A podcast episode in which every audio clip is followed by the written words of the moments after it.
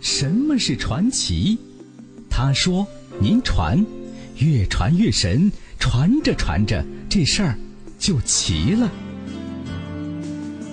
这里是晚星画传奇，欢迎您继续收听。继续收听。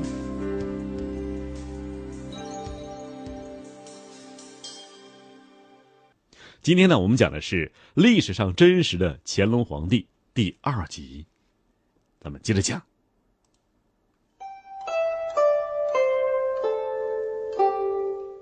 说完了乾隆的十大武功，再说一说乾隆的后宫啊。说第一个，让乾隆皇帝最专情的皇后，富察氏。这清朝啊，从时间来看，距我们最近，康乾盛世是中国封建社会最后一个盛世。由康熙、雍正、乾隆祖孙三人共同所创建的康乾盛世，这个时间一百多年。那么关于这三位的故事，简直是不胜枚举，正好啊为清宫剧提供了海量素材。不论是雍正王朝啊、康熙王朝、康熙微服私访记，或者是最近热播的《延禧攻略》，都受很多人的广泛关注。比如说啊，这《延禧攻略》，富察氏两个孩子夭折之后啊，不堪打击，跳楼自亡，自杀了。那么历史上真实富察氏是怎么死的呢？那乾隆不是风流成性吗？乾隆和富察氏真的十分相爱吗？那么下面呢，新哥呢就和大家聊一聊真实的皇后富察氏。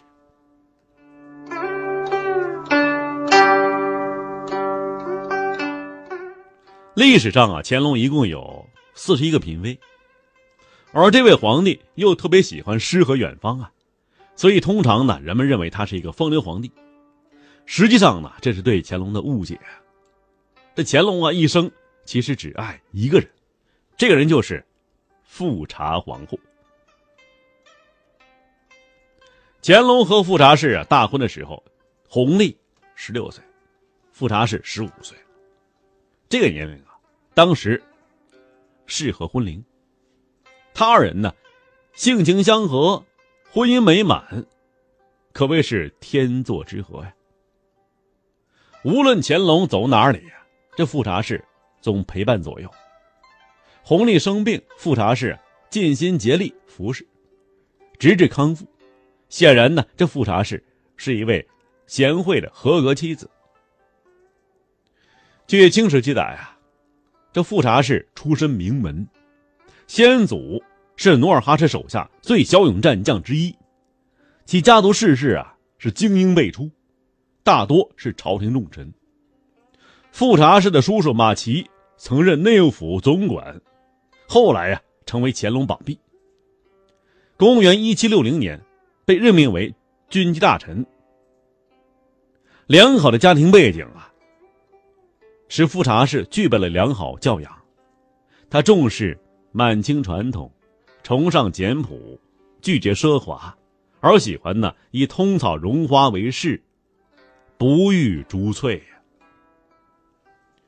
有这样一位温柔贤淑妻子，乾隆啊是幸福无比的。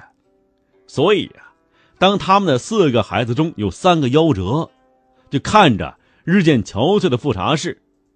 乾隆心都碎了。于是乾隆啊，和所有丈夫一样，不断的哄她开心，并带她，就来了一场说走就走的旅行。去哪儿啊？去山东，去泰山游玩散心。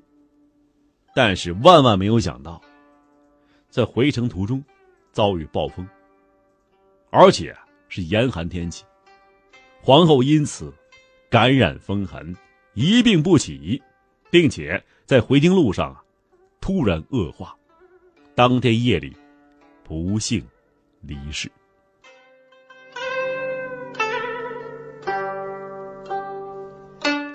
富察之死让乾隆是极其悲痛，有诗为证啊：“恩情念二载，内治十三年，忽作春风梦，偏于旅岸边。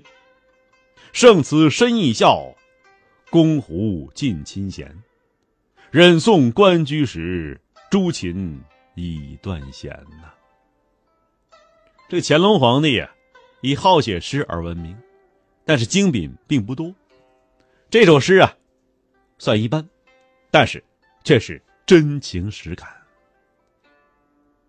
皇后死后啊，乾隆发出预诏，总结皇后一生，赐谥孝贤，同时为皇后举行盛况空前的国序，下令啊罢朝九日。在京王公百官皆着素服斋戒二十七日一个月。这期间呢，宫城内禁止婚嫁，全国不得坐月。皇后去世一个月，这乾隆啊，仍然是伤心不已。他听说啊，在治丧期间，皇长子永璜和皇三子永璋在丧礼上表现的不够悲痛，于是大发雷霆。谴责他们呢是身犯不孝之重罪，因此剥夺了他们皇位继承的资格。富察皇后死后啊，乾隆是无时无刻不处于悲痛自责之中，并且终生未再入济南城府。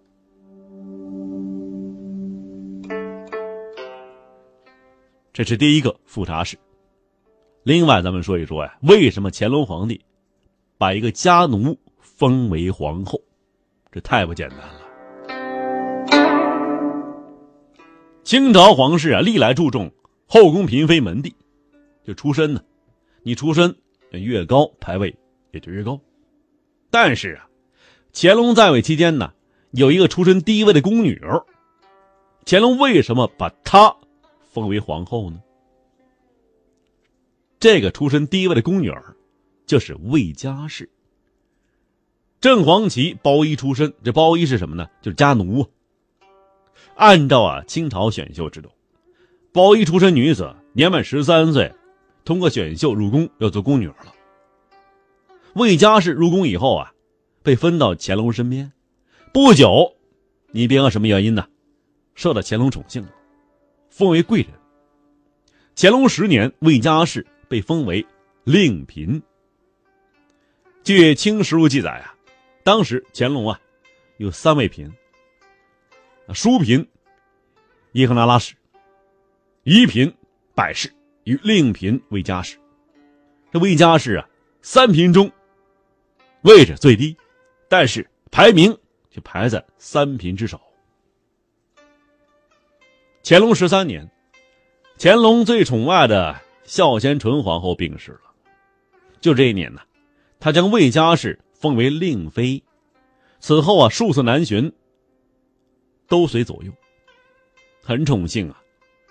魏家氏后宫啊是十分谨慎小心，对继皇后乌拉那拉氏更是尊奉有加啊。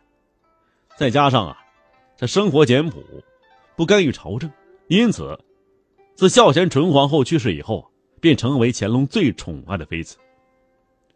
后来呀。又生了一子二女。乾隆二十四年，乾隆啊将她晋封为叫令贵妃，可谓是荣宠无比。